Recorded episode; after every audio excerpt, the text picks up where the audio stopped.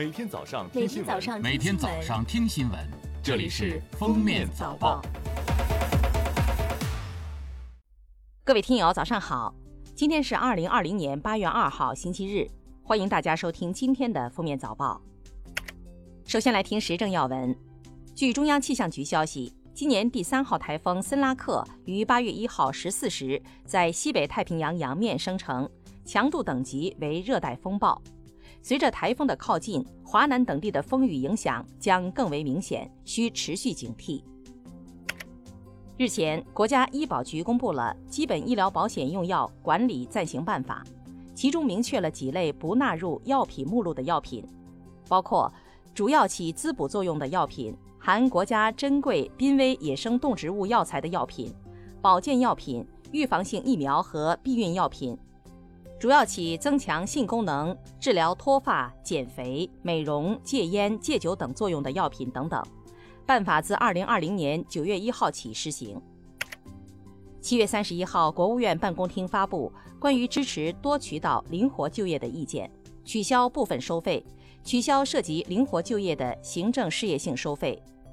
对经批准占道经营的免征城市道路占用费，建立公开投诉举报渠道。依法查处违规收费行为。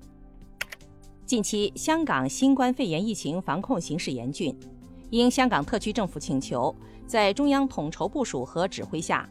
国家卫生健康委迅速组建内地核酸检测支援队，拟近期赴香港开展工作，协助特区政府抗击疫情。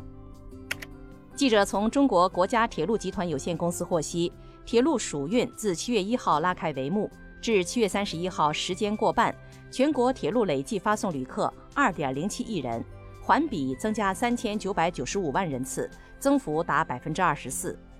七月二十五日，全国铁路发送旅客七百九十万人次，创今年春节后单日客流新高。下面是今日热点事件：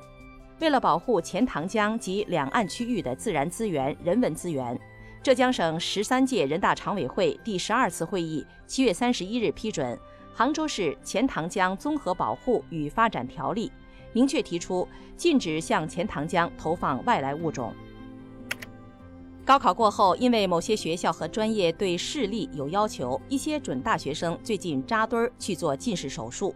但眼科专家提醒，近视手术有诸多禁忌，并非人人都可做。需经过严格的术前检查，不要盲目跟风。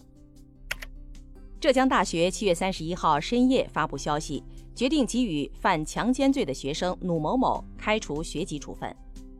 七月二十日晚，浙江大学给予努某某留校察看处分的信息在网络平台引发热议，并有网友爆料该生长期存在性骚扰等行为。最后来听国际要闻。国际评级机构惠誉七月三十一号宣布，将美国主权信用评级展望由稳定下调至负面，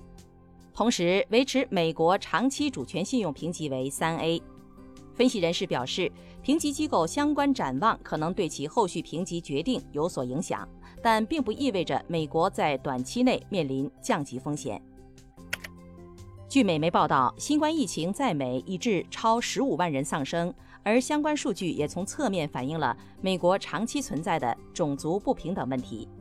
据统计，非洲裔美国人的新冠肺炎死亡率达到白人的二点五倍。对此，美国国家过敏症和传染病研究所所长福奇解释说，这是由于非洲裔美国人更多从事基本的体力工作，也无法拥有较好的经济和医疗条件，这使得非洲裔群体比白人群体面临更高的感染和致死风险。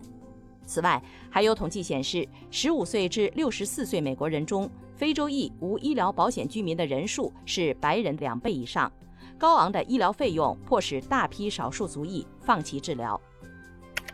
美国政府七月三十一号说，美国与英国、法国两家大型医药企业达成供应协议，将由这两家企业向美国供应多至一亿剂正在临床试验的新冠疫苗。路透社报道，这两家欧洲企业分别是法国药企赛诺菲和英国药企格兰素史克。当地时间八月一号凌晨，韩国法院批准逮捕新天地教会创始人李万熙。七月十七号和二十三号，韩国检方两次对李万熙传唤调查。二十八号，韩国检方以涉嫌妨碍疫情防控、妨碍公务执行等罪名为由，正式申请对其进行逮捕。感谢收听今天的封面早报，明天再见。本节目由喜马拉雅和封面新闻联合播出。